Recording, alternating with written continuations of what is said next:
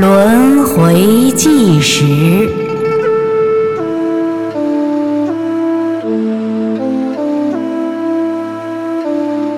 看神韵知寒窑始末，见轮回中恩义与结缘。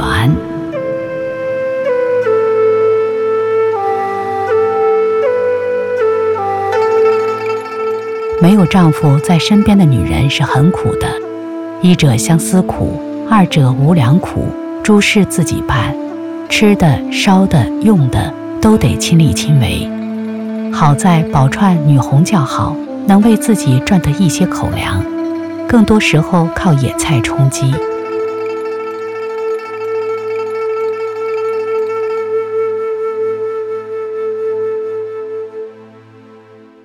在神韵舞台天幕里的一个画面，宝钏在挖野菜，这是宝钏十八年清苦的生活中一个持久的活计。有句话说：“野菜里是三分粮食七分菜”，这是怎样的由来呢？宝钏是天界的仙子转生，身边有许多的护法在保护她，而人的肉身长期食用野菜。是缺乏营养的，所以天上的送粮仙定期的要为他送粮。送粮的方式就是在另外空间把粮食撒在野菜中。宝钏在不同的时节里挖的野菜中都含有粮食。送粮仙有男仙和女仙之分，腰侧垂着个黄色粮口袋，用红色丝绦系着。这就说到了一个天机。宋良仙主宰天下的粮仓，大至官仓，小到私家的粮顿，能收入多少米是神仙根据人的福分定的。所以说，人世间的庄稼收成如何，是上天说了算。在宝钏苦守寒窑的第八年，遇到了一位乞丐婆婆。乞婆婆衣衫褴褛，骨瘦嶙峋，在寒窑外叩门讨水喝。宝钏看她可怜，行动艰难。便把她让进寒窑，结果启婆婆进入寒窑，喝完一碗热水后，竟然起不了身，喘息困难。宝钏把她搀扶到炕上，细心照顾她。两天后，启婆婆身体有了好转，感谢宝钏照顾自己，非要认她当女儿。宝钏答应了。七八天后，寒窑的食物没有了，启婆婆要出去讨饭，被宝钏拦住。宝钏赊些米粮，辛辛苦苦的背水挖菜，努力照顾起婆婆。起婆婆气色渐好，自己却瘦了下来。一个月后，起婆婆对宝钏说：“女儿，我要走了，不能总是连累你。我有一个百纳袋，里面有一文钱，你拿着。我有一个居过的要饭碗，米就用碗装。”这个碗可是宝碗，女儿，你可不要忘了我的话。七婆婆说完，还告诉宝钏：“我走了，你不要哭，哭太耗身子，还让亲人不安。”七婆婆走了，宝钏心里想念七婆婆，把眼泪憋在眼里。她把剩下的一点米倒进那个要饭碗里，米只盖住了碗底。第二天，他发现碗里的米多了，多到半碗。宝钏觉得惊讶，她想起乞婆婆说的话：“这个碗可是宝碗。”宝钏一时起了好奇心，看着碗，结果米没有变化。她背水回来或挖菜回来，会发现米在增多。很快，这里起了灾荒，大量的蝗虫吃掉了庄稼，行乞的人多了起来。宝钏发现，宝碗里的米第二天就变成了满碗米。每天，她留下少许米在碗里，把倒出的米和野菜放在一起煮，再放入一些盐。有来要饭的，她就给舀些粥。那些要饭的要了一碗粥后，感激地走了。宝钏回头发现粥不曾少。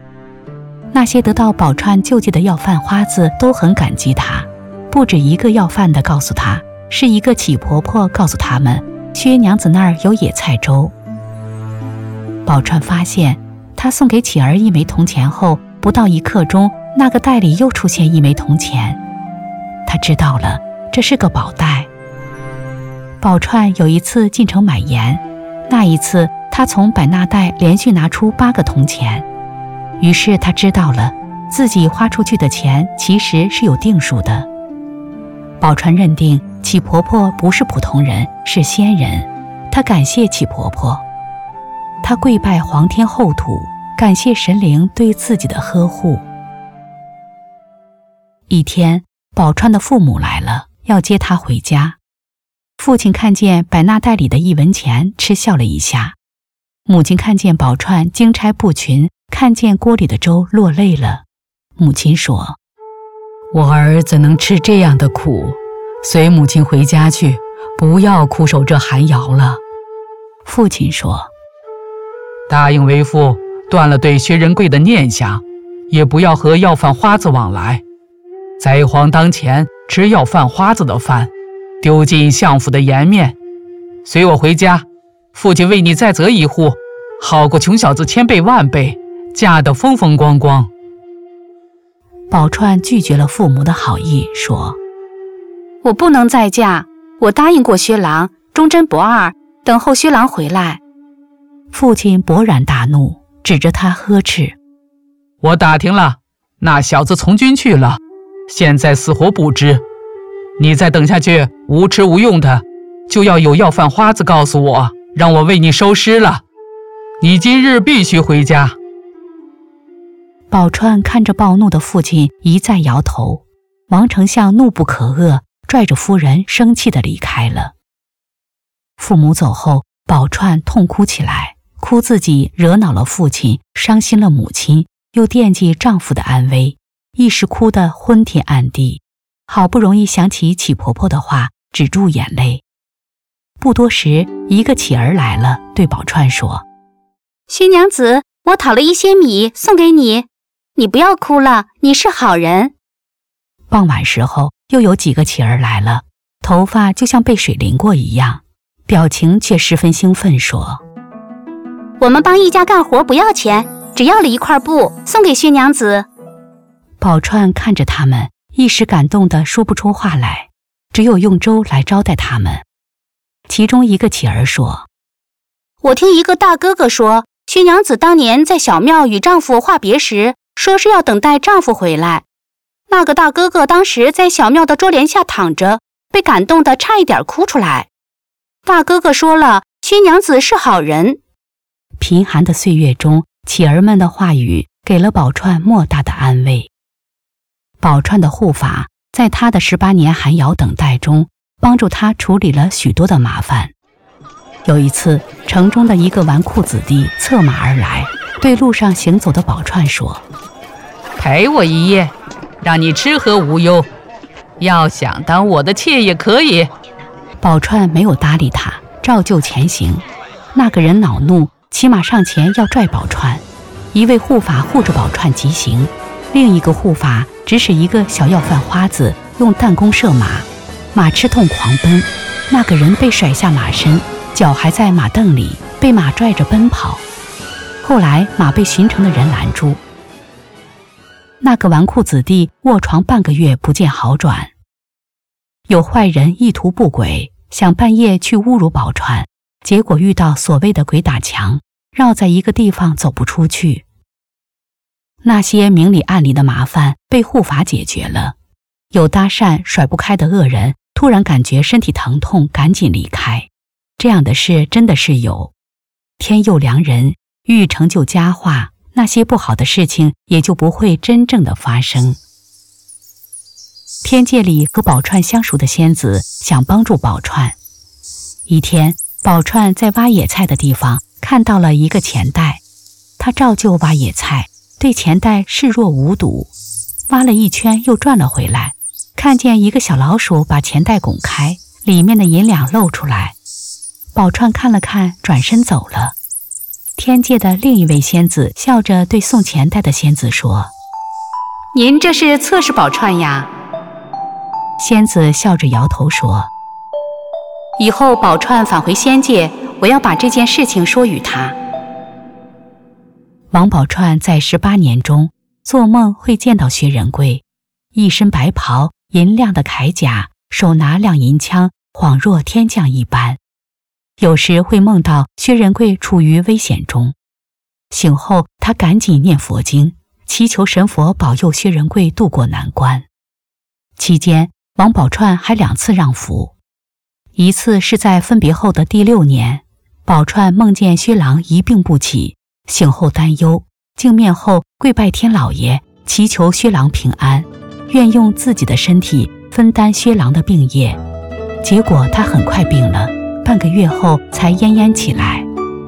期间得到了一个十岁的女叫花子小平的照顾。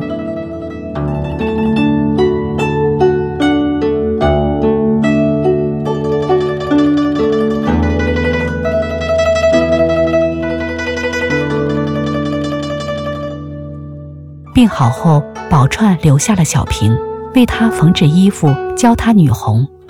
半载后，让小平持信去找城中京都绣坊的管事宇文，谋得活计。另一次是在分别十一年后，宝钏梦见薛郎在万军丛中冲杀，一身白袍被染成血色。醒后，宝钏惊惧，她猛然想起去年在寺院中方丈告诉她，薛郎明年会有大的劫难。让她勤念佛经，为丈夫祈福。宝钏觉得自己念经勤勉，转念又想，如果丈夫此次遭逢大劫，自己念经积累的善德又不能助丈夫度过此劫，如何是好？这样一想，她有些惊慌，赶紧虔诚跪拜十方神灵，愿意献出自己的福分，助薛郎平安得胜。这两次让福，让天上神灵唏嘘不已。有神仙认为，不枉上天打造的这个剧本，宝钏把它演绎的极好。有神仙感叹，人生真的是一场修行。宝钏是主动的在修行自己。从薛仁贵入梦开始，宝钏主动礼佛、问签、登彩楼、抛绣球，嫁与薛仁贵，守寒窑，忍贫苦，但求夫君平安，真是剧本的不二人选。第二次让福之后，宝钏不再把百纳袋里的铜钱、宝碗里的米用于自己身上。一日午睡，恍惚间听见一个细声细气的声音说：“薛娘子不用我这儿的钱财，这如何是好？”另一个瓮声瓮气的声音说：“唉，薛娘子不吃我这儿的米，外面的米又要贵了，这可怎么办？”一时间。两个声音唉声叹气，纤细的声音说：“看来只能告诉主人，让主人来劝他了。”夜间，宝钏做梦，梦见启婆婆。启婆婆说：“我儿，送你的百纳袋和要饭碗，是帮助你度过苦日子的，你不要推辞。我是天上的盖仙，掌一方盖众，得你施舍者，莫是与你有缘。”你可以把钱财和粮米用于自身，不要苦了自己。在梦中，宝钏谢过婆婆。梦醒后，宝钏觉得惊异。早上，她看看百纳袋，又看看要饭碗，说：“想来我昨天中午听到的说话声是你们发出的。你俩把我的事情告诉给启婆婆，真是麻烦你们了。”说话间。他看见百纳袋收缩了一下袋口，要饭碗那传出瓮声瓮气的声音。薛娘子太客气了。一天，宝钏对百纳袋和要饭碗说：“都说万物有灵，你俩的真实本相是什么样呢？我倒是想看一看呢。”宝钏说完话，一个细细的声音说：“薛娘子不要惊讶啊。”刚说完。宝钏的眼前就出现了两个形象，一个是纤细的女子，身穿百纳服；一个是粗壮的男子，有着厚重的嘴唇。女子对宝钏说：“吾纳金多金，纳银多银，纳宝多宝，唯独到娘子这儿只纳铜钱，说是天意。”男子一言不发，嘟起了嘴，而后把嘴逐渐张开。张到比碗还大时，宝钏觉得自己看到了碗；张到比盆还大时，宝钏觉得自己看到了盆；张到比缸口还大时，宝钏觉得自己真被惊讶到了，看到的是蹲缸。当嘴又慢慢的合上时，宝钏松了一口气。